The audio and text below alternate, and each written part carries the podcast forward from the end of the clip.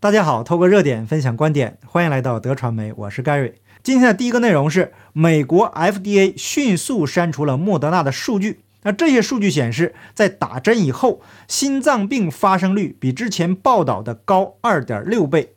今天的第二个内容是，以色列的一位医院的院长终于说实话了。目前在医院的重症患者有百分之八十是已经完全接种的。在上个星期日，他对内阁部长们说，目前定义的重症患者是有问题的。下一个内容是一份研究报告显示，疫情封锁措施只将欧美的 COVID-19 离世率降低了百分之零点二，但是自由派媒体封杀了这个研究成果。那这份研究呢，是由美国约翰霍普金斯大学做出来的。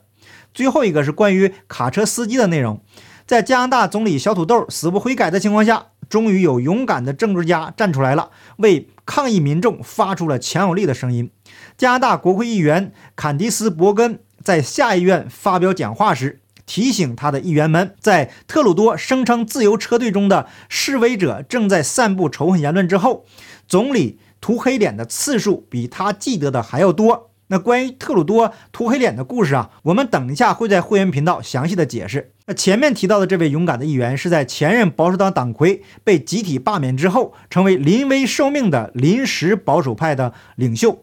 以上啊就是今天会员节目的主要内容。昨天的视频呢又被黄标了，幸好审核人员是高抬贵手，早晨在看的时候黄标变绿了。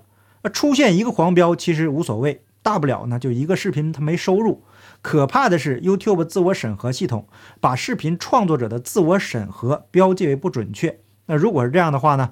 今后的视频上传以后，在审核时都会超出过去很长的时间，有的呀多的甚至多达一个多小时。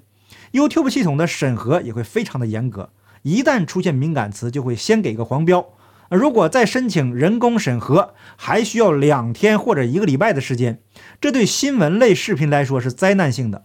把新闻视频变成了旧闻视频，那大家都知道，新闻是讲时效性的，过了这个时效性这个时间段，就不会有多少人在看了。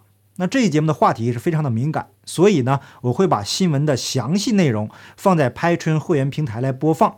那对于给大家造成的麻烦呢，呃，深表歉意，感谢大家一如既往的支持，我们会员频道见，拜拜。